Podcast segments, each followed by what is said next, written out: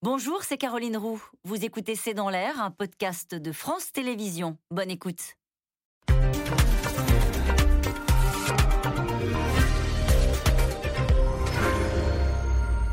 Bonsoir à toutes et à tous. Euh, Une indemnité classe moyenne, c'est ainsi que le gouvernement qualifie l'aide de 100 euros qui sera versée à 38 millions de Français pour faire face à la hausse des prix, notamment des carburants.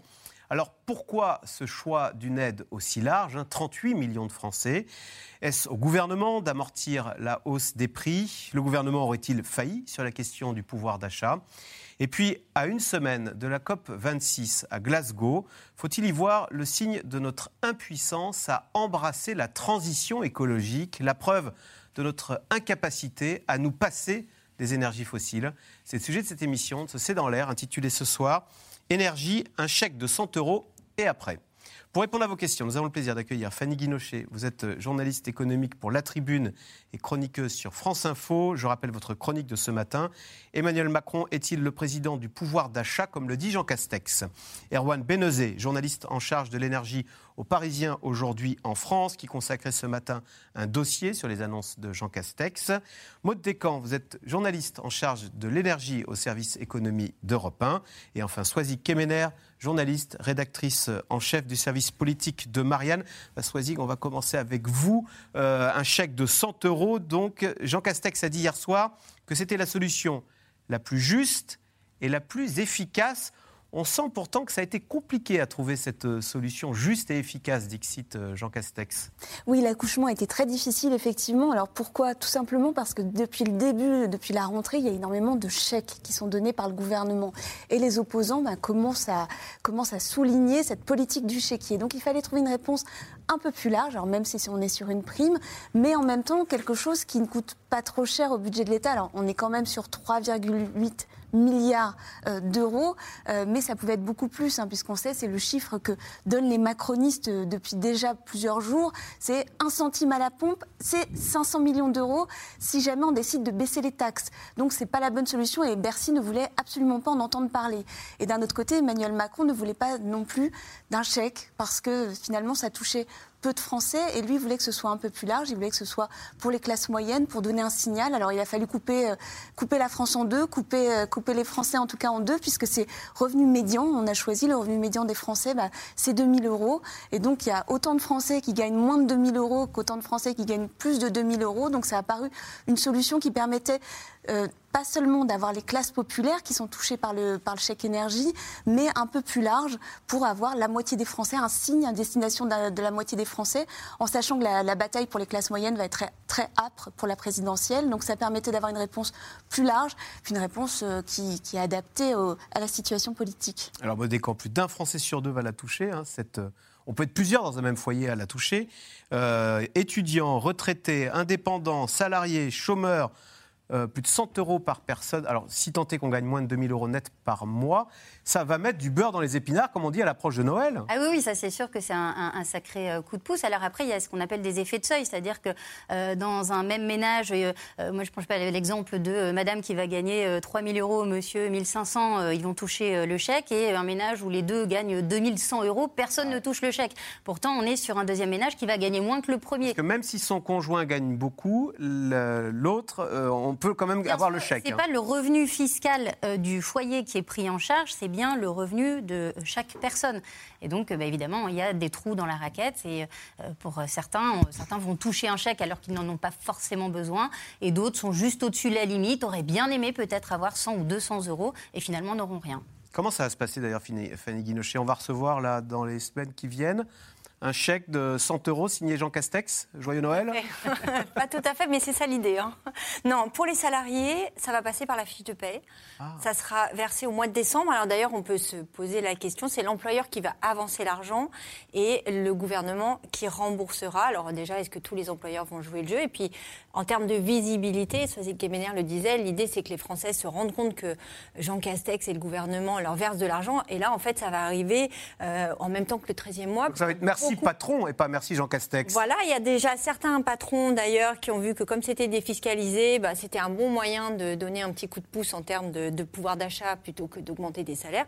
Euh, par exemple, Alexandre Bompard, le patron de Carrefour, a dit que lui, il ferait un geste et qu'il doublerait la mise. Donc il sera ah. remboursé de 100 euros euh, et euh, lui versera 200 euros pour les salariés qui sont éligibles donc au système moins de 2000 euros net par mois. Alors ça, c'est pour les Jean salariés. Castex va financer un peu le 13e mois des entreprises. Quelque part, ça peut être vécu comme ça. Et hum, pour les autres, pour les retraités, il faudra attendre le mois de février. Ça sera donc sur les, en même temps que la pension qui est versée. Euh, pour euh, les indépendants, euh, il y aura aussi ce versement. Pour les étudiants, on voit bien que cette mesure, on le sentait hier au, moment de, l'interview de Jean Castex, tout n'est pas encore, les modalités, elles sont loin d'être rodées. Il a beaucoup parlé de, problèmes de, tuyauterie. pourquoi, les, pourquoi les retraités, c'est en février, par exemple, c'est deux mois plus tard Parce que, bah parce qu'il faut justement, par rapport aux caisses de retraite, que ça soit faisable. les, les retraités, c'est pas un petit panel, hein, c'est 13 millions de retraités. Euh, ça fait quand même du monde. C'est un gros réservoir électoral. On sait que les retraités votent. On sait qu'il y a eu beaucoup de retraités au moment des Gilets jaunes. Donc là, les retraités qui ont une pension en dessous de 2000 euros euh, toucheront euh, cette, cette prime. Mais c'est vrai qu'on nous avait parlé d'un chèque carburant. Jean Castex dit 80% des ménages ont une voiture en France, mais il n'y a pas du tout. Vous pouvez toucher ce chèque, vous pourrez toucher plutôt cette prime, cette indemnité inflation, même si vous n'êtes pas détendeur d'une voiture.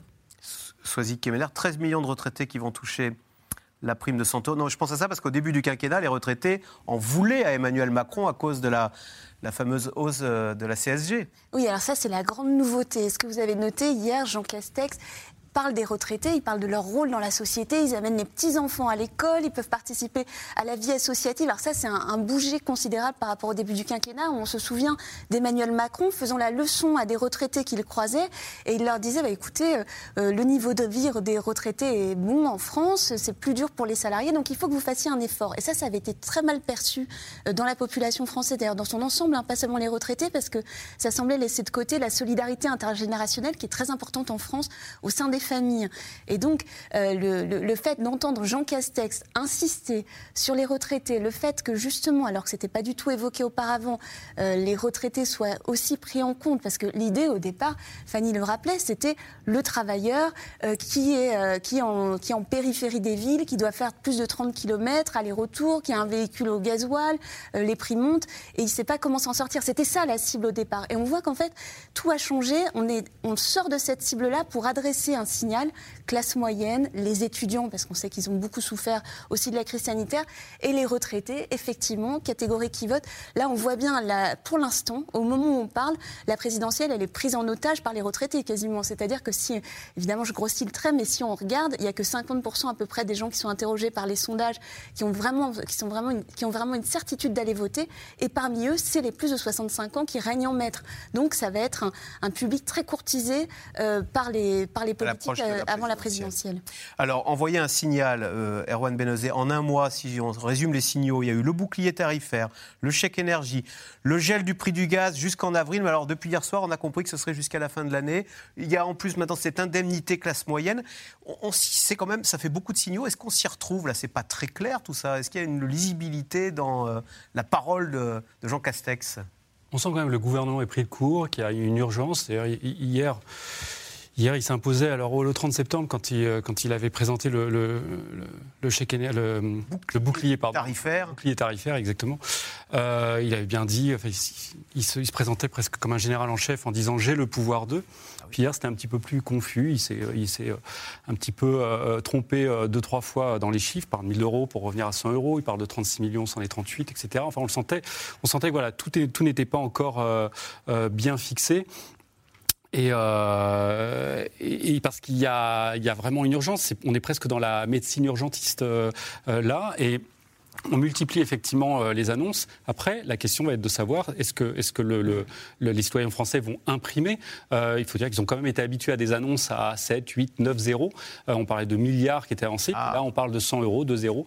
c'est, pas sûr. c'est 4 milliards au final. Hein, c'est pas rien. D'ailleurs, vous avez les associations de consommateurs qui, euh, pour le coup, et c'est plutôt rare, euh, ont, souligné et félicité cette, mesure en pensant que c'était une, bonne mesure conjoncturelle. Mais maintenant, et c'est un peu la, question que vous posez dans l'intitulé de cette émission ce soir, et après, il va falloir D'ailleurs, ça me fait penser qu'un euh, membre d'un cabinet euh, ce matin disait on est peut-être allé un peu trop vite. Parce qu'il y a quand même encore, euh, je ne sais pas compter, 5-6 mois avant la présidentielle. Et, que l'essence pourrait continuer à monter. Qu'est-ce qu'on va faire maintenant et, pas, pas, que l'essence, puisque même Jean Castex hier disait que finalement la décrue des prix du gaz serait plus lente que prévu.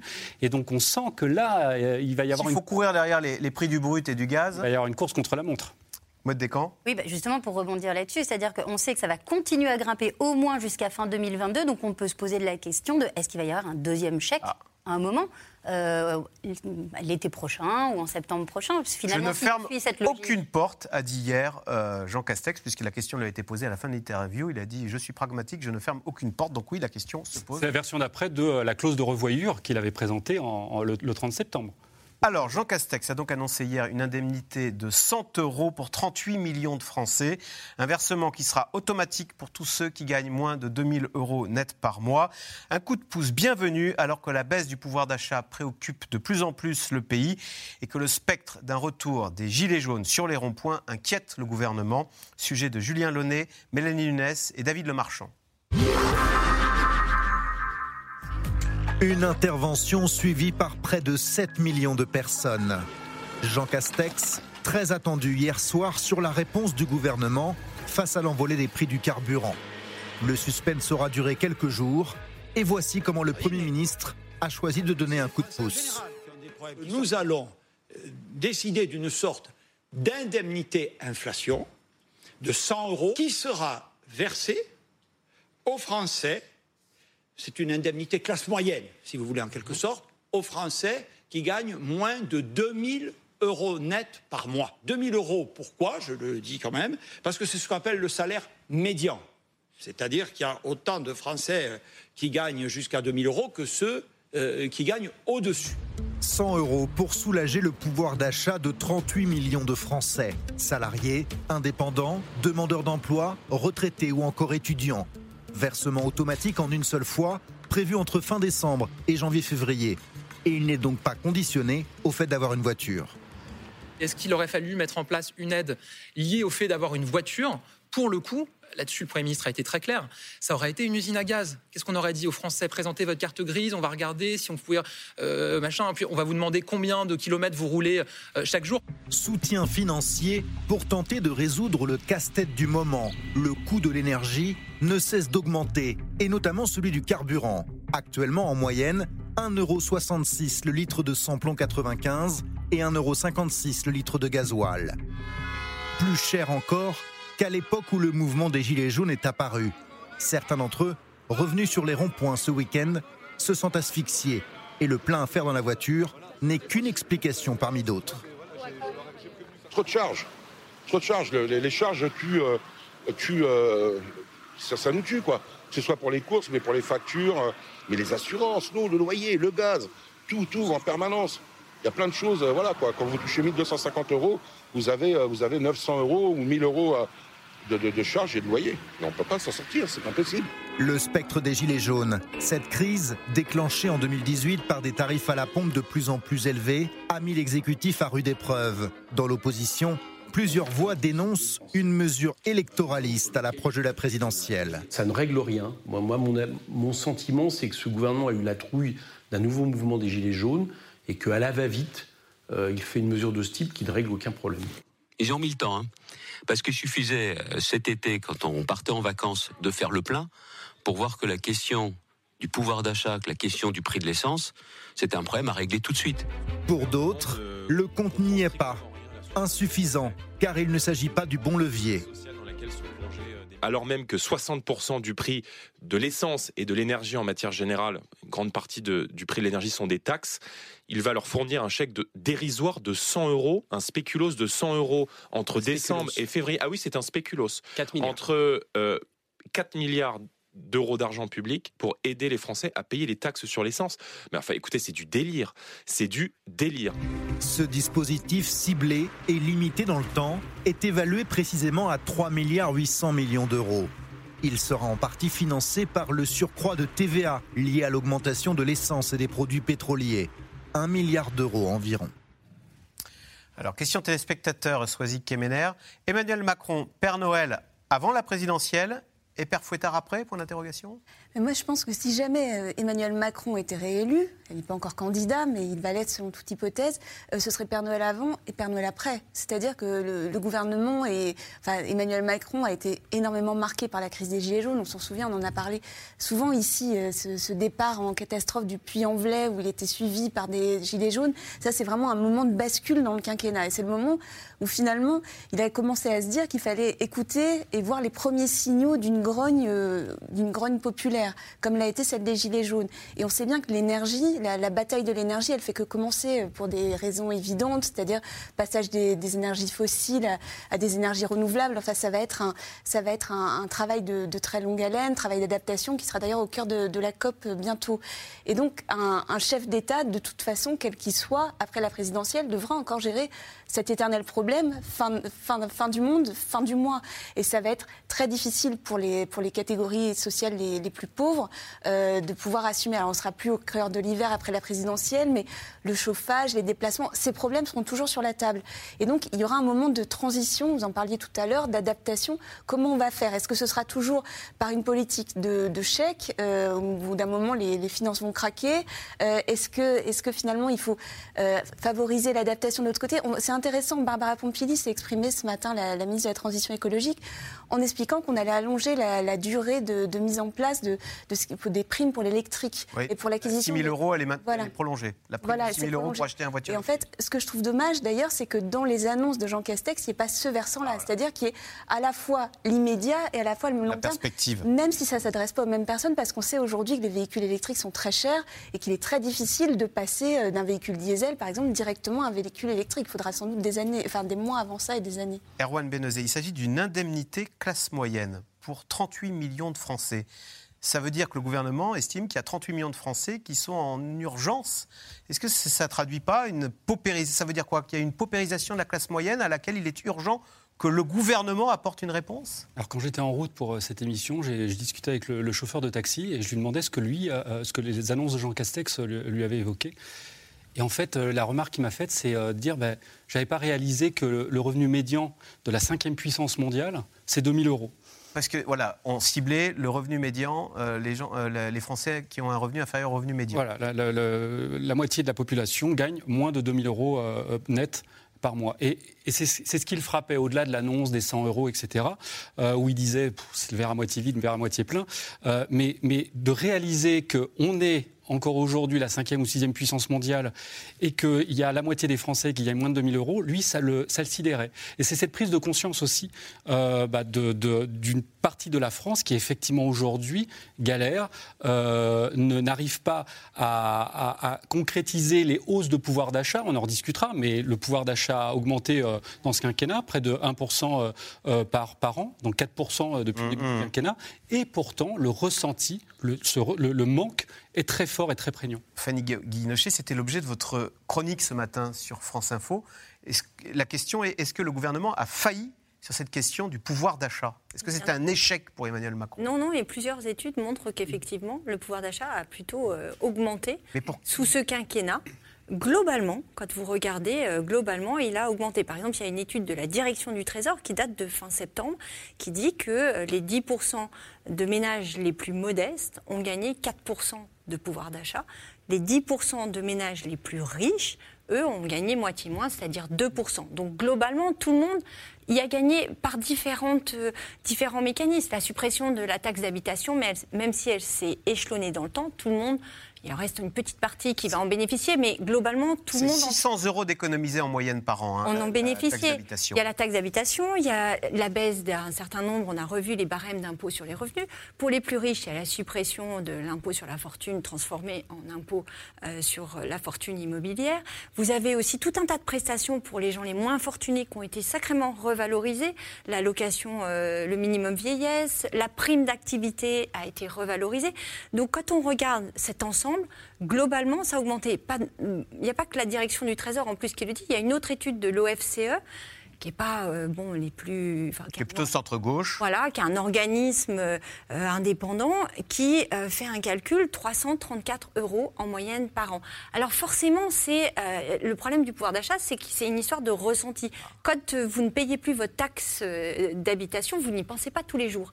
Alors que quand vous allez chercher votre paquet de pâtes tous les deux jours au supermarché ou votre plein à la pompe, oui, tous les jours, vous faites la remarque que l'essence, quand même, ça augmente et que ça commence à vraiment ne plus être possible. Donc il y a- une histoire de ressenti, puis après, ça dépend aussi des profils.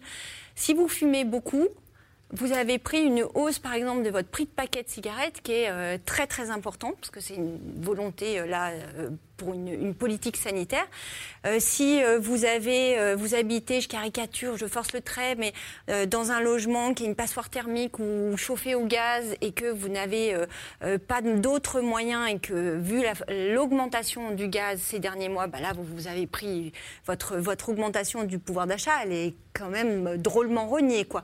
Beaucoup plus que effectivement si vous avez les moyens de pouvoir prendre un véhicule électrique où là, bah, vous avez reçu plein d'aides. Donc vous voyez, c'est c'est ça qui est difficile et c'est c'est le, le pari, le défi le plus important d'un gouvernement, celui-ci comme les autres, sachant quand même que comparativement, ce quinquennat, Jean Castex l'a dit hier, le pouvoir d'achat a progressé deux fois plus vite ce quinquennat que les précédents. C'est vrai parce que sous François Hollande, les chiffres le montrent, l'augmentation n'était pas de 1% du pouvoir d'achat, elle était de 0,2 parce qu'il y avait eu une énorme austérité fiscale, il y avait eu beaucoup d'impôts. Et sous Nicolas Sarkozy, le pouvoir d'achat n'avait quasiment pas augmenté, il n'y avait pas de hausse de salaire. Souvenez-vous, on était juste après la crise financière. Mode décan. C'est Laurent Berger qui expliquait euh, il y a deux jours sur RTL. Il disait mais ce qu'on demande c'est pas une allocation, c'est pas une indemnité, c'est pas un bouclier. Ce qu'on demande c'est des hausses de salaire. Et on a l'impression que les entreprises n'arrivant pas à augmenter leurs salariés, eh bien c'est le gouvernement qui s'en charge, qui donne qui distribue des aides. Euh, Est-ce que c'est à l'État d'aller compenser la hausse du prix des pâtes? Est-ce que c'est à l'État d'aller donner un coup de pouce aux gens qui sont payés au SMIC? Est-ce que, comme le dit Laurent Berger, ne faudrait pas que ça se passe en entreprise Alors ça, c'est euh, de toute façon toujours le même euh, discours, on va dire. C'est toujours la, la même demande, évidemment, de la part de- des syndicats, qui va être euh, évidemment d'augmenter le pouvoir d'achat via les, les salaires. Après, euh, comme le disait Swazik, on est dans une période de campagne électorale, donc je pense aussi que le, le gouvernement a tout intérêt à jouer ce, ce rôle-là, c'est-à-dire que euh, il vient. Le Père Noël Oui, à jouer au Père Noël, c'est vraiment le, le bon moment, même si évidemment il se passerait, je pense, de ces dépenses supplémentaires. Mais euh, je pense qu'il y a une, une sorte de bénéfice peut-être à tirer aussi de ce rôle de Père Noël en ce moment. Soisy Kemener, du coup, ça ouvre la porte aux critiques de Xavier Bertrand qui disait Emmanuel Macron fait, campagne avec le carnet de chèques des Français. Oui, effectivement, parce que on voit bien les, les LR, ils ont du mal à trouver des, fenêtres d'attaque. Ils sont un peu coincés dans leur euh, dans leur dispositif politique et, dans leur couloir politique. Et c'est vrai que là, euh, c'est le c'est le point d'accroche. D'ailleurs, on a vu dès hier soir le premier tweet, l'un des premiers tweets, c'était celui de Philippe Bas, qui est président de la commission des lois du Sénat. Euh, on l'a beaucoup entendu au moment de l'affaire Benalla, mais sinon on l'entend pas très souvent. Et lui, sa première critique, ça a été ça, justement, sur, sur la manière dont, dont on était en train de, de creuser la dette. Euh, lui, demandait, euh, lui demandait des réformes structurelles et pas, euh, et pas qu'on creuse la dette. Donc effectivement, ça va être, de toute façon, ça va être l'accusation, l'accusation permanente, avec toute la difficulté, c'est-à-dire que la droite, au moment du quoi qu'il en coûte, n'a rien trouvé à redire. Ah oui. Et donc, on voit bien euh, que l'idée, euh, on est sur un quoi qu'il en coûte énergétique, c'est-à-dire il faut aider les Français, quoi qu'il en coûte, il faut avancer. Enfin, pas tout à fait quoi qu'il en coûte d'ailleurs, parce qu'on n'est pas dans les réductions de taxes, on reste, à, on reste sous les 5 milliards en fait, psychologiquement, même si ça, ça semble, ça semble énorme. Euh, mais donc l'idée pour Emmanuel Macron, c'était de trouver un champ, c'est-à-dire que ce soit pas démesuré, mais en même temps que les, que les Français s'y retrouvent. Mais c'est vrai que cette critique sera présente tout, tout du long de la campagne. C'est l'avantage toujours du président sortant. Alors en général, en Ve République, il n'est pas réélu, euh, mais l'avantage du président sortant, ben voilà, c'est lui qui mène le tempo et c'est lui qui peut faire ce genre de décision. D'ailleurs, on voit hein, les derniers budgets en général avant les, avant les campagnes électorales, ils sont un peu plus, un peu plus libéraux dans le sens ouvert que, que les années précédentes. Fanny Guinocher, on sent bien quand même qu'on a découvert l'argent magique et que c'est bien pratique. Hein. Euh, on a pris le pli de la dépense hein, avec. Euh, oui, on a pris le pli de la dépense. on peut dire que le gouvernement l'a pris, mais aussi les Français quelque part aussi, parce qu'aujourd'hui c'est compliqué euh, de gouverner et de dire on n'a plus d'argent. Et, pas qu'en France. Regardez aux États-Unis, Joe Biden a distribué des chèques aussi hein, aux Américains.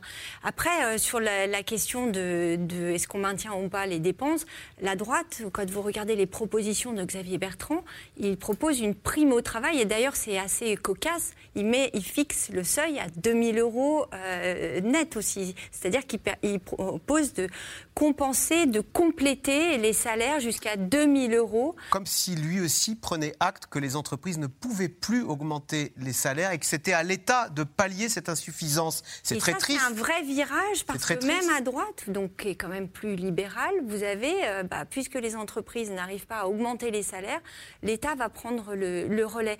Et c'est vrai que c'est un peu le serpent qui se mord la queue, parce que là, les entreprises, certes, certaines sortent de la crise euh, florissante, elles en ont profité, mais globalement, un certain nombre d'entreprises euh, n'ont pas forcément beaucoup de latitude. Et puis euh, là, elles prennent de plein fouet elles aussi cette hausse du carburant. Donc elles disent à un moment, souvenez-vous, Valérie Pécresse avait parlé d'indemnités de, kilométriques, qu'il fallait aider les employeurs à verser de l'argent pour les carburants. Sauf que les employeurs, ils vous disent, attention, euh, nous, on subit déjà euh, la hausse des carburants. On a un reportage, on va le voir. Produire, on va pas, justement, on n'a pas de marge pour augmenter les salaires. Mais Erwan Benezé, est-ce que ça ne questionne pas quand même sur le rôle de l'État qui devient de plus en plus euh, prégnant dans notre vie de tous les jours? C'était ce matin Dominique Seux qui faisait cette remarque sur France Inter, qui disait euh, Demain, si le prix du poivron augmente, est-ce qu'on va avoir un chèque poivron? Est-ce qu'on, va revenir à une politique keynésienne où l'État est, euh, omniprésent euh, Je ne sais pas. Sur euh, l'augmentation des salaires, la difficulté que les entreprises ont aujourd'hui à augmenter les salaires, bah, ça se retourne. C'est, difficile pour les salariés, mais il va y avoir un effet, un effet boomerang pour ces entreprises. Et cet effet boomerang, c'est les 1 million d'emplois qui sont aujourd'hui non pourvus en France, alors qu'on a encore plus de, plus de 3 millions de, de chômeurs non pourvus parce que vous avez une partie de vous avez des entreprises qui n'arrivent pas, euh, qui n'arrivent pas à, trouver les, bons, euh, les, les, bonnes personnes. exactement. Et euh, la réponse, ça serait de l'augmentation des salaires. Et elles ne peuvent pas le faire. Et donc là, on est dans un, on est dans un système qui à la fois pénalise les salariés, le, le pouvoir d'achat, mais pénalise aussi les entreprises. S'ajoute à ça les problèmes de matières premières. Et on se retrouve avec des entreprises qui, au moment de la reprise, vont voir leur reprise freinée euh, à cause de facteurs qui ne sont pas liés à la sortie de crise. Et donc, pour maintenir le niveau de vie de la classe moyenne, puisque c'est ce dont il est question avec cette indemnité de classe moyenne, on s'endette. Alors euh, hier, Jean Castex a dit euh, le déficit restera à 5%. Je note qu'en septembre, il était de 4,8. Hmm. La différence entre 4,8 et 5, c'est 4 milliards, exactement le, prix de la mesure. Est-ce que ce n'est pas une impasse dans laquelle sont nos, pays euh, occidentaux, euh, on, est obligé de s'endetter pour essayer de, de maintenir une classe moyenne et se maintenir au pouvoir ce qui inquiète d'ailleurs les Allemands. Hein, euh, le président de la Bundesbank a démissionné en disant il y en a assez de cet argent magique qui coule de la Banque Centrale Européenne pour distribuer des chèques énergie. On voit que les logiciels ont changé après cette crise, effectivement. Avant, on était dans un, dans un logiciel euh, très rigoureux en Europe et même les Allemands, euh, effectivement, sont revenus aujourd'hui. après, la dette, ça reste un sujet, mais ça n'est même pas un sujet politique. Aujourd'hui, c'est très, très difficile de porter ce sujet.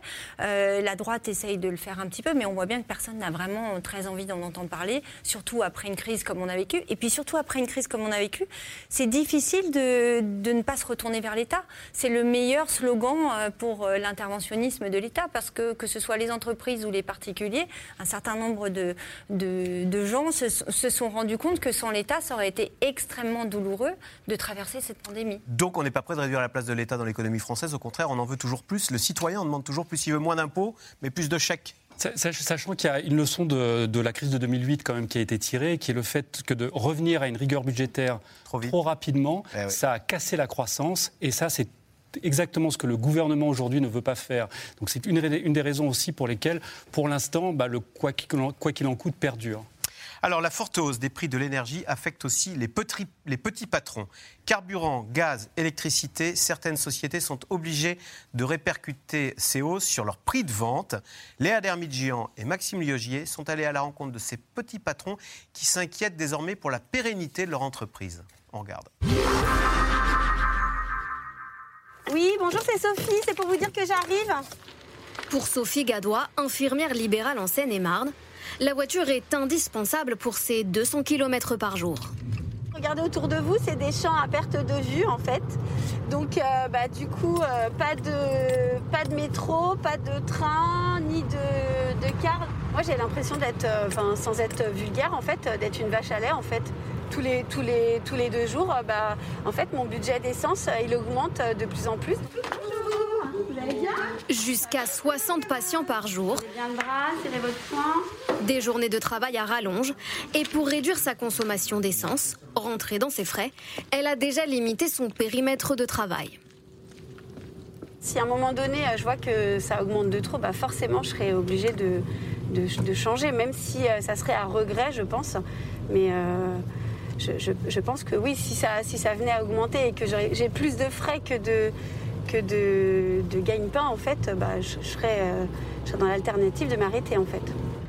500 km plus au sud, cette usine de textile tourne 24 heures sur 24, 5 jours sur 7. Ici, les machines fonctionnent au gaz et à l'électricité. Alors pour le patron, l'énergie, impossible de faire sans. Ici, on arrive à une étape qui est cruciale pour le tissu. Une fois qu'on l'a imprimé, fixé, vaporisé, on arrive à l'étape de lavage, on enlève le colorant qui est en excès, donc on consomme beaucoup d'eau, beaucoup d'électricité, beaucoup de gaz. On aura beau investir, acheter des machines plus performantes et moins consommatrices d'eau et d'énergie, avec des telles hausses et une telle spéculation sur les, sur les énergies, on ne peut pas le supporter. C'est juste incompréhensible. Selon ses calculs, ses dépenses en énergie vont passer de 1,2 à 3,6 millions d'euros en un an. Seule option pour lui, augmenter ses prix de vente de 5 à 10% C'est très compliqué euh, de se dire qu'on va augmenter le prix du tissu et encore plus quand on n'apporte pas quelque chose de nouveau au consommateur. Moi, monter mes prix, ce n'est pas un problème pour moi. Quand je sens que j'apporte un plus au consommateur, un plus dans la créativité, un plus dans la structure du tissu, un plus dans la qualité du tissu. Mais là, aujourd'hui, on va augmenter massivement les prix pour un produit égal. Et ça, c'est difficilement explicable à nos clients et aux consommateurs. Faire baisser les factures d'énergie coûte que coûte, un impératif pour cette entreprise de fabrication de fenêtres. À sa tête, Catherine Guerniou. Son option à elle, rénover son atelier de 1000 mètres carrés. Donc vous voyez là, on a quand même de, grands espaces, de grands volumes. Donc euh, bah, cette toiture, euh, c'est indispensable de la refaire. Il est certain qu'il faut qu'on ait euh, des parois qui soient plus isolantes de façon à, à pu avoir ces phénomènes de froid l'hiver et ces phénomènes de chaud l'été. Parce que l'hiver, bah, bien entendu, on réchauffe euh, notre atelier et donc euh, c'est une perte d'énergie et en fait on, on jette l'argent par les fenêtres, c'est qu'à de le dire. Et pour un fabricant de fenêtres, ça fait d'autant plus mal au cœur. Elle espère réduire ainsi ses dépenses de 10 à 20 mais pour ça, il va falloir investir près de 300 000 euros. C'est cher payé, on va le sentir euh, tous les mois, hein, puisqu'on aura, euh, on va prendre un emprunt. On n'a pas la possibilité, on n'a pas cette capacité de, comment, euh, de se l'autofinancer. Et donc, pour nous, ça va être un emprunt qui va être considérable pour nos dix prochaines années et qui va avoir un impact tous les mois sur, sur notre, notre résultat. Et pour ces travaux, l'entreprise peut compter sur une aide de l'État à hauteur de 30%, dans la limite de 25 000 euros. Euh, question téléspectateur. Certaines entreprises vont-elles devoir mettre la clé sous la porte à cause de la hausse du prix de l'énergie dans certains secteurs, c'est euh, très, important le, coût de l'énergie, mode Descamps? Ah ben, il y a certaines entreprises, je vais prendre l'exemple par exemple d'une fonderie euh, de zinc qui est dans le nord de la France. Euh, le patron a été euh, interrogé récemment, il a expliqué que la facture en énergie aujourd'hui, c'est 40% aujourd'hui de ses coûts de production, ce qui Ah est ouais. absolument énorme. Et donc il n'a pas, lui, le choix, par exemple, d'augmenter le prix de ce qu'il vend. hein. Comme on a vu dans le reportage, ce monsieur pouvait augmenter, lui, il ne peut pas. Et donc il n'a pas d'autre choix que de réduire euh, sa production, tout simplement, parce que sinon ça lui coûte beaucoup trop cher. Et puis les entreprises se réorganisent. Certaines vont plutôt produire la nuit, c'est-à-dire euh, faire tourner les machines quand l'électricité, par exemple, euh, est moins chère. Euh, il y a d'autres solutions aussi qui peuvent être mises en place, comme par exemple essayer de peut-être accélérer justement sa, sa transition vers la décarbonisation. Donc c'est-à-dire essayer d'investir, par exemple, dans du matériel plus performant. Mais pour ça, il faut évidemment un peu de, un peu de moyens. Et puis l'autre solution, et c'est ce que demandent aujourd'hui les entreprises qui ont une très grosse consommation en énergie, c'est de pouvoir acheter l'électricité moins chère, en plus grande quantité. C'est ce qu'on appelle l'arène. Alors c'est un peu compliqué, mais grosso modo, aujourd'hui, il y a des gros industriels qui peuvent aller acheter directement euh, l'électricité à un certain prix fixe Sur les auprès d'EDF, auprès d'EDF et Mhm. pas sur les marchés. Et sauf que c'est limité. Et en fait, ces entreprises demandent à ce que euh, le quota soit un petit peu plus grand. Ça leur permettrait justement, quand sur le marché l'électricité est trop chère, bah, de pouvoir euh, avoir une électricité à un prix plus raisonnable. Soisy Kemeler, on aide les particuliers, les 38 millions de Français, on n'aide pas les entreprises. Est-ce que les petits patrons sont, euh, parce qu'on parle beaucoup de petits patrons, hein, de- est-ce que ce sont les oubliés finalement de, de cette mesure ou euh, de cette fin de quinquennat Alors effectivement, là, on voit l'idée, au moment du quoi qu'il en coûte, on a beaucoup aidé les petits patrons, mais là, on voit l'idée, c'est d'être plus large que ça. Alors certains euh, par- vont être concernés, euh, certains, si on pense par exemple à certains artisans, à certains commerçants, ils vont pouvoir toucher... En tant qu'indépendant ils vont, ils vont pouvoir toucher cette prime. hein, Fanny expliquait, ce sera un petit, peu, un petit peu plus tard. Donc pour ceux qui ont des petits revenus. En revanche, c'est vrai, on ne répond pas à cette question euh, immense et, et, et- qui, montre à quel point le, le modèle, si, les prix de l'énergie restent aussi, aussi importants, le coût de l'énergie reste aussi important, à quel point c'est tout un modèle à repenser. Et c'est ça qui est terrible, c'est-à-dire que ça fait des années et des années qu'on entend parler d'adaptation, euh, mais là c'est comme pour le changement climatique, c'est-à-dire qu'on est vraiment au pied du mur. Et on voit que cette transition n'a pas pu être faite, n'a pas été faite parce que ça entraînait des coûts d'investissement considérables. Donc il y a toute une partie euh, dans le plan de relance d'investissement, mais la question se pose effectivement pour les petits patrons, comment les aider à passer ce, moment? Comment faire pour que cette dame qu'on voyait dans le reportage puisse amortir plus facilement le, coût de son isolation pour, euh, pour qu'elle ne se retrouve pas pendant des années et des années à avoir son, avoir son résultat grévé par, euh, par justement ces investissements? Donc il y a toutes ces questions-là. On a beaucoup parlé de rénovation thermique, mais c'est vrai qu'on n'a pas beaucoup parlé de la rénovation thermique euh, des entreprises, euh, comme cette entreprise de fenêtres qu'on voyait, c'était très bien expliqué dans le reportage. Fanny Guinochet, on se rend compte que les ménages, donc nous tous, nous sommes très intoxiqués dans notre quotidien aux énergies fossiles. Mais c'est la même chose pour les entreprises, elles sont pareilles, elles sont restées très pétrole, pour faire simple. Ah oui, un certain nombre n'ont pas pris le. Pour plusieurs raisons, parce que euh, dans les milieux patronaux, l'écologie c'était quand même assez éloigné. Hein. C'était pas la préoccupation la première pendant très longtemps, Euh, parce qu'il y avait une forme de déni, de se dire bon on verra bien. Puis il y avait aussi un vrai problème de moyens, c'est-à-dire que euh, certains, euh, certains employeurs, certains chefs d'entreprise voyaient bien l'urgence, mais on n'a pas toujours les moyens. Alors on va voir peut-être que si la facture grimpe, le gouvernement va réfléchir, j'en sais rien, à un prêt garanti par l'État pour financer l'investissement. C'est un peu ce qu'il fait dans le plan de relance quand même. hein. Le plan de relance qui a été présenté la semaine dernière par Emmanuel Macron, donc qui voit 2030, l'idée c'est d'aider un certain nombre de secteurs. Je pense à l'automobile, euh, je pense euh, à différents secteurs. Toutes les industries sont concernées pour les aider à prendre ce virage. Maintenant, est-ce que ça va suffire? Vous avez quand même un certain nombre d'experts qui vous expliquent que euh, même si ce sont des milliards d'euros qui ont été mis sur la table, c'est encore le virage est tel que ça ne suffira pas. En attendant, c'est vrai que le gouvernement donne l'impression de faire des chèques pour faire face à l'urgence. C'est Damien Abad qui, dit, qui disait hier, gouverner, ce n'est pas faire des chèques à crédit, c'est apporter des solutions durables. Comme si finalement, euh, au début du quinquennat, on avait de grandes ambitions écologiques, on voulait faire une taxe carbone, taxer le carbone, et on termine le quinquennat en faisant des subventions énergie, c'est-à-dire on subventionne le carbone, comme si on se disait on n'y arrivera pas. C'est la raison pour laquelle, alors qu'on on attendait un chèque carburant, euh, qu'on a complètement changé de, terminologie et qu'on l'appelait. Alors Indemnité classe moyenne. Il a fallu que je le note parce que je n'arrivais pas à le retenir. Indemnité classe moyenne, indemnité. Pour pas qu'on fasse le reproche que je viens de faire. Exactement, parce que la grande crainte, c'est alors que euh, la COP 26 arrive, qu'on puisse reprocher au, gouvernement bah, de financer de continuer à financer euh, des moyens de production euh, qui, vont être euh, obsolètes. Fanny parlait du, plan de relance. Il y a quand même il y a un chiffre, c'est 8 milliards d'euros qui seraient destinés à la décarbonation de l'industrie, donc de l'industrie de manière générale, et, également certainement les, les, petites entreprises. 8 milliards d'euros. Alors encore une fois, c'est un chiffre avec encore plein de zéros. Et après, c'est comment on va flécher tout cet argent pour que euh, l'industrie, euh, en plus qu'on souhaiterait ramener en France, euh, puisse émettre le moins possible de CO2 et consommer le moins possible d'énergie, parce qu'il y a quand même un terme qu'on entend assez peu actuellement et c'est peut-être pas un hasard, c'est la sobriété énergétique. Et ça, c'est un ah. point très très important parce que on n'arrivera pas à, affronter tous les défis là euh, qui sont posés par l'énergie si on ne consomme ou pas moins, ou en tout cas que l'augmentation ne soit pas aussi importante et que ça passe aussi en partie par la sobriété énergétique. Sois-y quand on fait un chèque pour aider chacun d'entre nous à remplir euh, son euh, réservoir d'essence, parce qu'on estime qu'on a tous besoin de sa voiture, ça rappelle quand même cette fameuse phrase de George Bush euh, fils, le père avait dit la même chose, mais il l'avait dit plus tôt, George Bush fils, qui, pour euh, justifier le fait que les Américains ne ratifiaient pas les accords de Kyoto, avait dit le mode de vie des Américains, c'est sacré, son père avait dit, n'est pas négociable. Ben voilà. Il y a des choses chez nous qui ne sont pas négociables, c'est euh, de pouvoir aller dans sa voiture thermique au travail tous les jours.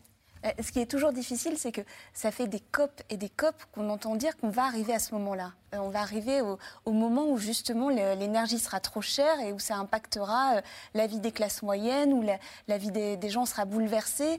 Et on entend depuis des années, euh, l'écologie, c'est aussi pour les milieux populaires et il faut réussir à, lancer cette transition. Sauf que le moment de la transition, le moment où vous sautez dans le vide et vous vous lancez dans la transition, ça coûte très très cher. Il faut être un peu visionnaire, il faut faire des investissements parce que là, on parle de ce gouvernement-là, mais la question n'est pas de ce gouvernement-là. C'est-à-dire que c'était ce, cette ce changement, euh, ce changement euh, dans, l'énergie, dans la façon d'envisager l'énergie, il aurait fallu le faire bien avant. Souvenez-vous, les candidats à la présidentielle de 2007 étaient tous mis au pied du mur par Nicolas Hulot et son pacte écologique. Il y avait le Grenelle de l'environnement. Puis ça s'était terminé comment Par, je croyais que c'était cette phrase-là que vous aviez citée ah. d'ailleurs tout à l'heure, c'était l'environnement, ça, commence, à bien faire. Ça commence à bien faire. Mm.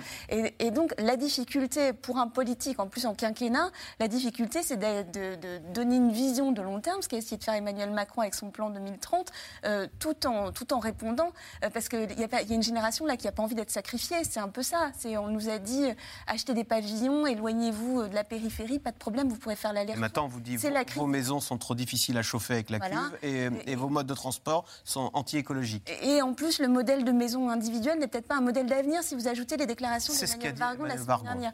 Donc, ça fait beaucoup. Donc, toute la difficulté, c'est de, de réussir à changer peu à peu les modes de vie alors que la crise énergétique, elle est déjà là. Donc euh, les, deux temps ne euh, vont pas tellement bien ensemble. Fanny Il y a quand même une prise de conscience, il me semble, euh, qui, se fait là ces derniers mois, et je pense que la crise Covid a aussi accentué, c'est sur le fait que maintenant, il faut vraiment faire quelque chose. Jusqu'à présent, par exemple, dans les entreprises, vraiment, je me souviens de, rire, de ricanement sur Greta Thunberg, sur euh, l'écologie, sur, euh, oui, Hulot, on le recevait dans les milieux patronaux, mais franchement, c'était encore loin. Et puis, voilà, là, aujourd'hui, ils sont au pied du mur, les patrons, un certain nombre d'entreprises, ils regardent leur facture, votre reportage l'a très bien montré, ils regardent leur facture et ils se disent mince, mon ah. activité, elle va pas pouvoir continuer. J'ai quand même un petit risque, euh, soit de perdre mes marges, soit de mettre la clé sous la ah, porte. Il faut vraiment. En fait, on est au pied du mur. Et c'est vrai que ça va obliger, peut-être c'est malheureux, c'est peut-être la façon euh, qui amènera, mais ça va obliger, je pense, à un certain nombre de, certain nombre de transformations, y compris dans les modes de production et dans la façon de travailler, dans la façon d'organiser. Maintenant, la difficulté, c'est qu'on n'est pas tout seul. C'est que bah, il faut aussi qu'à côté, euh, les autres pays euh, fassent euh, leur révolution. la France, c'est 1% des émissions mondiales de CO2. Et, mais je trouve quand même. Et puis, il y a une génération, on parle de la génération sacrifiée, mais les jeunes, c'est vous, vous les questionnez, c'est quand même une de leurs priorités numéro une. Oui, juste pour euh, rebondir sur ce que disait Fanny, on peut se demander si finalement cette euh, flambée des prix, euh, ce n'était pas quelque chose de nécessaire pour qu'il y ait enfin cette bascule. Si tout s'était déroulé normalement, on va dire, ces dernières années, s'il n'y avait pas cette forte reprise, s'il n'y avait pas cette flambée des prix, où en serait-on aujourd'hui vraiment dans la transition énergétique dans les entreprises? Est-ce que vraiment ces entreprises auraient commencé à emboîter le pas? J'en suis pas sûre. Donc est-ce que c'est pas un mal pour un bien, comme on dit? On peut mmh. se poser la question. Elle est intéressante, la citation de George Bush, parce que finalement, on ne peut être qu'atterré quand on entend une citation aujourd'hui. C'était le début des années 2000, hein, vous disiez 2001, le mode de vie des Américains, c'est sacré. Son père avait dit en 92. Toujours au sujet de, la nécessité de changer de modèle, le mode de vie des Américains n'est pas négociable. Il y a 20 et 30 ans, mais en fait, le problème, c'est qu'ils n'auront pas le choix. Ni les Américains, ni les Français, ni les Européens, ni aucun habitant dans le monde n'aura le choix parce que ça sera imposé de toute façon par euh, le changement climatique. Euh, lundi, il va se passer quelque chose d'assez intéressant. RTE, le réseau transport électricité, va présenter six scénarios. Un scénario 100% euh, énergie renouvelable en 2050 et un scénario à l'autre extrême, 50% nucléaire, 50% NR. Mais ce qui est intéressant, parce qu'ils ont déjà présenté une partie de scénario au mois de juin, c'est que là, ils vont intégrer le coût et l'impact sur le mode de vie. Et c'est là où justement ça va être intéressant de voir comment on, ça va pouvoir, on, va pouvoir intégrer la transition énergétique et quel impact ça va avoir sur notre façon de vivre. Alors qu'est-ce que vous avez à dire à cette question, à ce téléspectateur? Je vis et je travaille à la campagne, je suis dépendant de la voiture car les transports en commun sont inenvisageables. Que, doit, que, que répond le politique? Bah, il y a euh, des solutions. Je pense euh, au, super éthanol, c'est quelque chose dont on parle assez peu. On parle beaucoup de la voiture électrique, mais euh, le super éthanol, par exemple, si quelqu'un n'a pas les. Super éthanol, c'est du carburant fait à partir de. C'est le E85. Quand vous allez à la pompe, c'est ce qu'on appelle le E85. C'est du super, donc du samplon 95 avec du bioéthanol. c'est 70 centimes le litre, donc c'est beaucoup moins cher que du, de l'essence ou du gasoil. Et aujourd'hui, vous pouvez faire 4, à peu près 90%, je pense, des voitures à essence peuvent euh, avoir un boîtier, ça coûte entre 700 et 1500 euros euh, à installer. Donc c'est quand même assez vite rentabilisé. Hein. Je crois qu'il faut faire à peu près 10 000 km pour le rentabiliser. Euh, et donc ça vous coûte beaucoup moins cher et ça nécessite pas non plus de changer de véhicule. Bah, ça, ça peut être, pourquoi pas, une manière de s'adapter et de pourquoi pas. Et on change pas vraiment le mode de vie, on change juste son carburant dans sa voiture. Alors, face à cette transition écologique, en tous les cas, on le sait, hein, les énergies renouvelables font partie de la solution. Problème, les éoliennes notamment sont de plus en plus contestées. Les populations locales voient d'un mauvais œil l'arrivée de ces grands mâts tout près de leur village. Mélanie Nunes et Vivien Charrère ont suivi une réunion de concertation, une réunion qui, vous allez le voir, rapidement tournée au vinaigre. On regarde. Jour de vente de bétail à Nancray. Au pays du comté, ce n'est pas le prix des vaches qui inquiète aujourd'hui, mais l'installation de trois éoliennes. Elles devraient être construites sur cette terre rurale, mais dans le village, certains habitants sont contre le projet. On va les avoir sous le nez, Juste, là, Antoine et ses voisins font du porte-à-porte pour mobiliser. Une pétition contre le projet éolien du Verre d'eau circule, donc euh, si vous voulez euh, mettre une petite signature. Euh, oui, oui, bien sûr. C'est une énergie décarbonée, mais euh, bon, le nucléaire aussi, c'est du décarboné. Et moi, franchement, je me pose la question si le nucléaire est pas mieux que l'éolien. Pour cette habitante, aucune hésitation, car les futures éoliennes pourraient être placées juste en face de sa maison. Ça va être entre le relais et, euh, euh, les, les, poteaux électriques, mais je ne sais pas exactement où en fait. Hein. Moi, ce qui me préoccupe le plus, c'est d'empiéter sur une forêt qui est, qui est belle. C'est un beau site. Des éoliennes trop proches, pas assez en hauteur et beaucoup trop grandes selon eux. On se pose vraiment la question de savoir nos maisons, euh, elles vont perdre combien en valeur? Parce que forcément, euh, ça ne va pas attirer les nouveaux habitants. Voilà, donc c'est la dévalorisation patrimoniale. D'après les promoteurs, elles pourraient pourtant couvrir les besoins énergétiques de tout le village. Mais eux estiment que c'est faux et le font savoir avec ce tract. Pour nous, euh, c'est pas une électricité rentable dans notre région euh, parce qu'on n'est pas exposé au vent comme dans les régions côtières ou comme dans les régions montagnardes. Un tract qui n'a pas du tout plu au maire et à son conseil municipal. Ils sont en faveur des éoliennes. Tachycardie, cardiophagie, dépression, leucémie, cancer, ce qu'on appelle le syndrome éolien. ils sont allés euh, donc vendre des, des fake news, hein, c'est clairement des, des, fake news, hein, on ne peut pas dire autre chose, euh, et puis donc mobiliser une grande partie de la population contre l'idée même de discuter. On a des problèmes maintenant, il y a des amitiés de 20 ans qui sont impactées par ce genre de choses-là, et ainsi de suite. Quoi. Il y a un moment, ben, l'électricité, il faut. Hein. Il faut. Tout le monde, tout le monde a besoin d'électricité. Le soir même, c'est tout le village qui est invité à débattre. Les éoliennes pourraient rapporter près de 75 000 euros par an dans les caisses. Pour le maire, il y a urgence, car la commune est au bord de la faillite. Le risque, c'est la mise sous tutelle. C'est une réalité. C'est pas un truc que j'agite pour faire peur, c'est une réalité. Non, non, c'est pas du chantage. Il n'y a pas de chantage. C'est juste. Mais attendez, pourquoi du chantage? C'est à nous de voter. Et les questions vont se poursuivre pendant plusieurs heures. Maintenant, est-ce que vous pouvez me garantir ce soir que dans 5 ans, dans 10 ans, on n'aura pas de cancer, on n'aura pas de choses comme ça dues aux éoliennes? Mais je, crois qu'on est là ce soir pour, euh, pour justement exposer nos sources. C'est ça le truc. Ça sert à rien de se fâcher. Hein. Ça sert à rien de huer non plus. Hein. À la fin du débat, le promoteur du projet est lui aussi pris à partie. Il habite la commune voisine.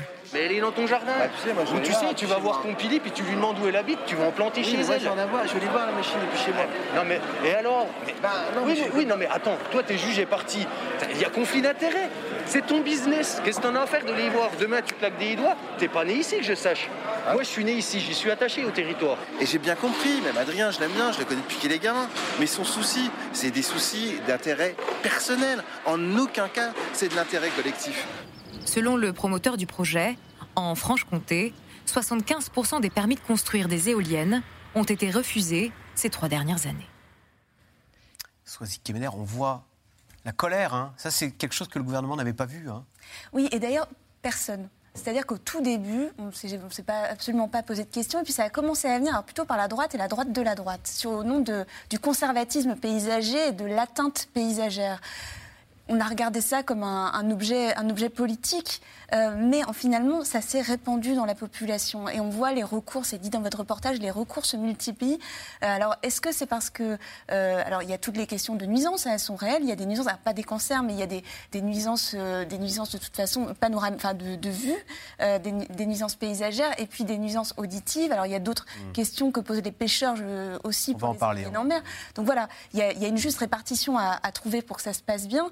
Mais là, c'est devenu, c'est devenu finalement dans un monde, on voit dans un monde qui, qui, qui, qui, qui donne l'impression de se disperser un peu avec le Covid, les problèmes géopolitiques, etc. On voit l'attachement euh, des personnes, surtout dans les, dans les milieux ruraux, à leur paysage, à ce que ça ne bouge pas. Et ça, c'est quelque chose qui avait été sous-estimé par une partie de la classe. Ils n'auront pas mon village ils n'auront pas mon village. Et puis, il y a le, il y a le, il y a le Alors, ça, c'est très connu, mais c'est euh, pas dans mon jardin. D'ailleurs, c'est va dans ton jardin, pas dans mon jardin. Et ça, ça en politique, c'est un, un, facteur assez important. Et d'ailleurs, euh, Emmanuel Macron, au début, avait laissé de côté ce, ce débat et puis s'est lancé dedans. Et c'était lors d'un déplacement en Polynésie, c'était au début de l'été.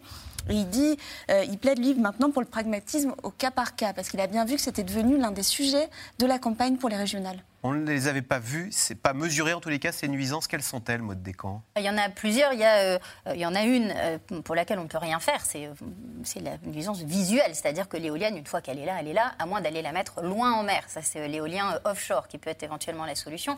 Il y a une pollution sonore, donc ça, il y a 10 mesures qui ont été annoncées il y a 15 jours, 3 semaines par Barbara Pompili, qui a décidé, donc maintenant, il allait y avoir des contrôles sur le bruit des éoliennes. Certaines même vont s'arrêter la nuit, par exemple, pour éviter de déranger euh, les riverains. Euh, il y a la nuisance euh, lumineuse, parce que vous savez que la nuit, les éoliennes clignotent. et donc là, on est en train de voir des expérimentations se mettre en place. L'idée serait de mettre un faisceau lumineux vers le ciel et non plus qui clignote en haut de l'éolienne pour déranger le moins de monde possible. Ou alors de mettre en place une petite balise en haut de l'éolienne capable de détecter les avions qui passent. Et dans ces cas-là, l'éolienne ne s'allumerait qu'à ce moment-là. vous voyez, il y a vraiment tout un, panel de, de solutions. Mais la principale critique qu'on entend dans ce reportage, c'est que les gens ne veulent pas voir ça devant chez eux. Et euh, là-dessus, malheureusement, on ne peut rien faire. Alors, et même en mer, Erwan Benozé, dans votre journal ce matin, j'ai lu Union, même les écologistes sont contre les éoliennes offshore. L'ONG Sea Shepherd euh, est contre les éoliennes. Elle dit que ça tue la biodiversité euh, en mer. Pour moi, il y a un changement sociétal extrêmement profond et euh, qui vient de ce que j'appelle, il y a une, une forme de jurisprudence Notre-Dame-des-Landes, et qui touche l'acceptation. Il y a eu un avant et un après Notre-Dame-des-Landes. Euh, euh, L'acceptation a, a changé. Il y a quand même un point. Vous voulez dire que dans les années 70, on se posait moins de questions quand on a mis des centrales nucléaires partout? Eh ben, c'était imposé. Il n'y avait pas que les centrales nucléaires, donc 19 centrales nucléaires un peu partout, 58 réacteurs, euh, les, auto, les axes autoroutiers euh, qui, qui, ont tranché. Alors, c'était intéressant dans le, dans le, le reportage qu'on vient de voir. Il y a, il y a, il y a le, le mot collectif qui s'oppose à l'individuel. Et donc, pendant très très longtemps, on a mis ça au nom du collectif très bien. Et à un moment de savoir ce qu'on veut. Est-ce que, par exemple, si je reprends l'exemple d'une autoroute, on a envie de, de faire un Paris-Bordeaux en, je ne sais plus combien on le fait, en, en 5 heures euh, sur une autoroute, ou on rajoute une heure et on ne fait pas une, énième autoroute. Eh ben pour, euh, pour les centrales, c'est la même chose. Pour les éoliennes, aujourd'hui, c'est la même chose.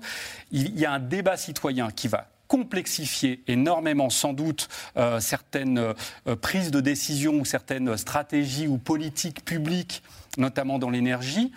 Mais euh, c'est compliqué d'avancer parce qu'il y a eu la jurisprudence de Notre-Dame-des-Landes qui Pour fait moi, que tout tout, tout, tout l'édifice est contesté. Qu'est-ce qu'elle a dit Qu'est-ce qu'elle dit cette jurisprudence? Elle a dit aux citoyens qu'aujourd'hui, s'il se mobilise, il est capable de s'opposer à un projet. Ça, ça peut être compliqué parce que ça peut bloquer certaines choses, mais au moins aujourd'hui, il y a une entente.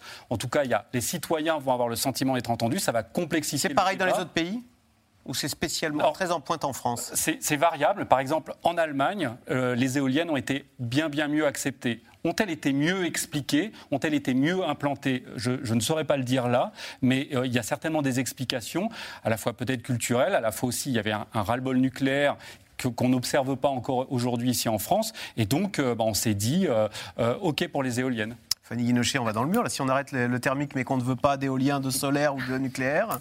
J'ai pas la solution à votre question. Ouais. Mais c'est vrai que le passage est étroit, en tout cas. Ça, c'est sûr qu'on voit que c'est compliqué parce que c'est des injonctions contradictoires entre le consommateur qui veut payer euh, moins cher euh, ses produits, hein, qui veut les avoir tout de suite, tout le temps, euh, voilà. Et puis euh, d'un autre côté, euh, le citoyen écolo qui veut aussi euh, faire du bien à sa planète, qui est, qui veut des choses plus locales. Donc ça veut dire quand même dans un périmètre plus proche, mais euh, tout ça sans que ça vienne toucher son bout de jardin. Euh, voilà.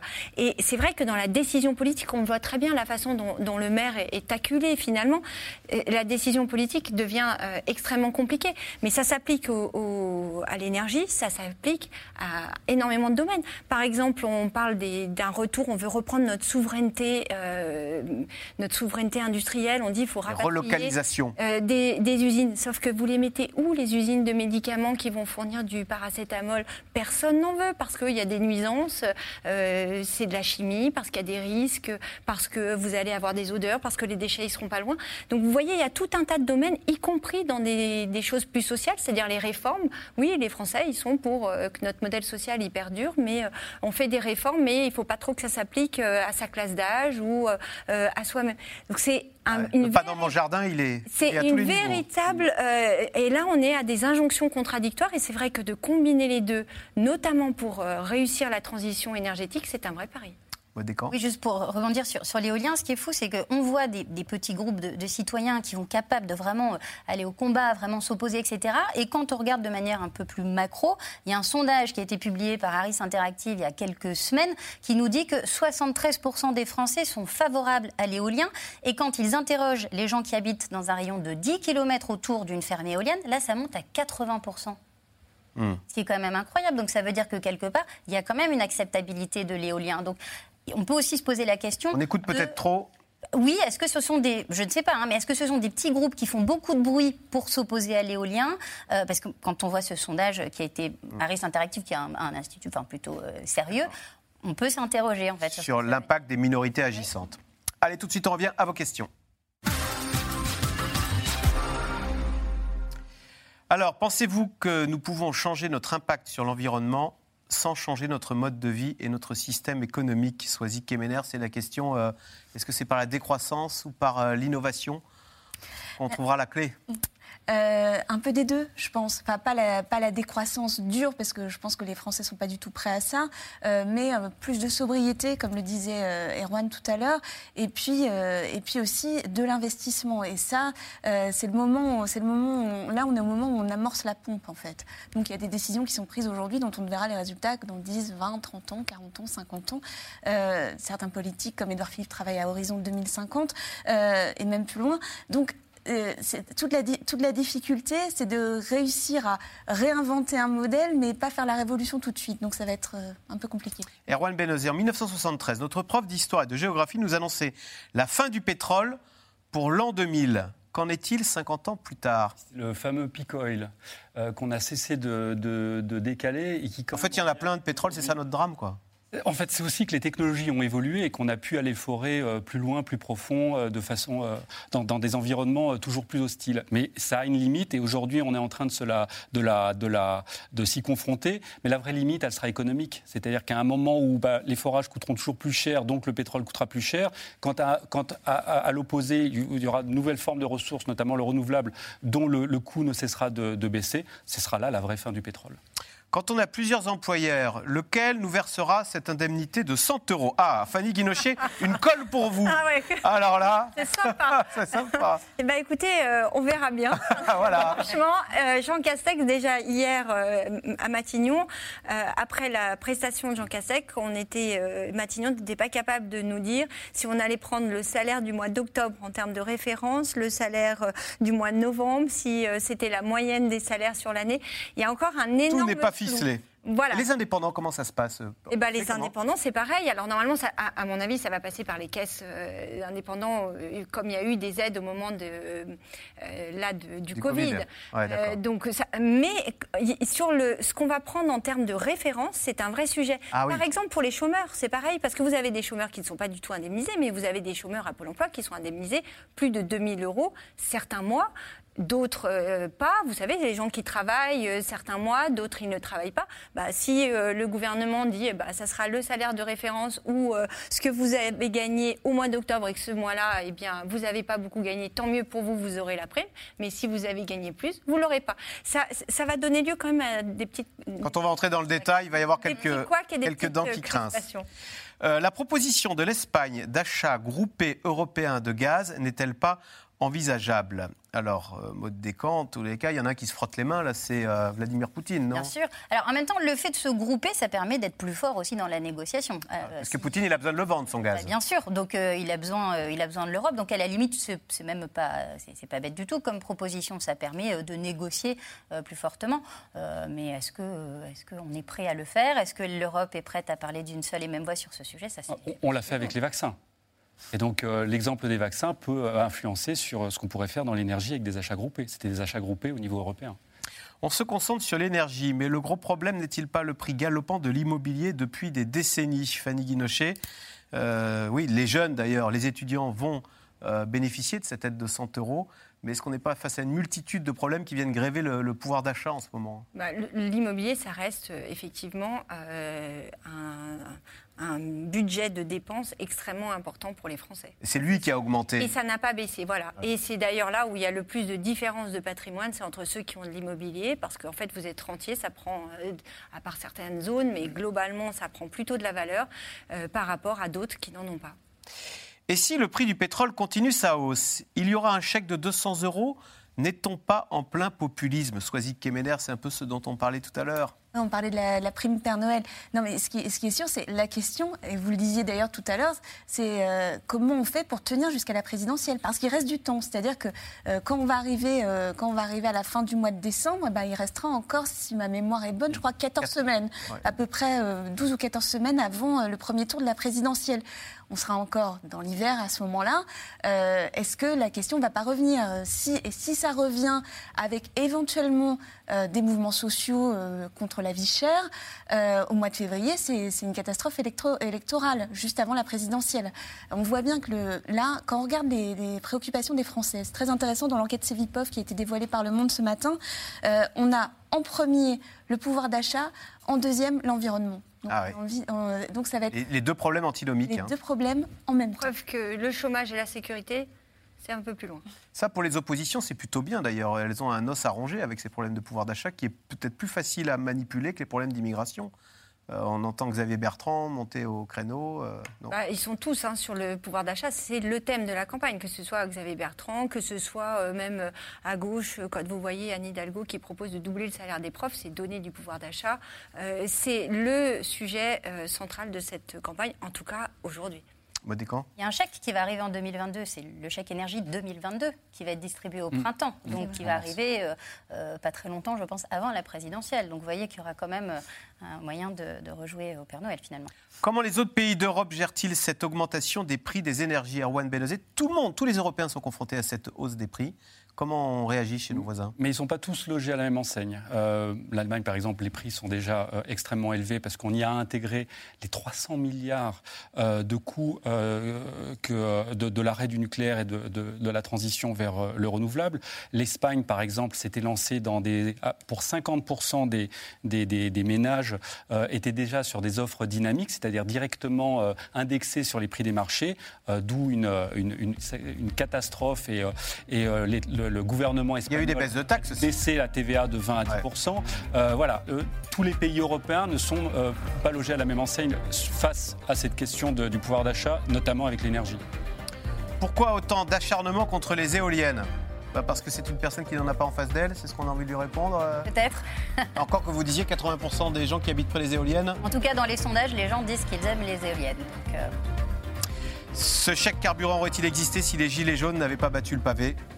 Je pense que non, ou en tout cas, il serait arrivé peut-être un peu plus tardivement. Là, ils ont essayé de, le gouvernement a essayé de réagir très vite parce que la, la piqûre des gilets jaunes est encore très. D'ailleurs, on a entendu Jean Castex dire le prix de l'essence est revenu au moment de novembre 2018, qui était le déclenchement des Gilets jaunes. Merci d'avoir participé à cette émission. C'est dans l'air rediffusé gratuitement en podcast audio sur toutes les bonnes plateformes. Vous restez sur France 5 à suivre. C'est à vous.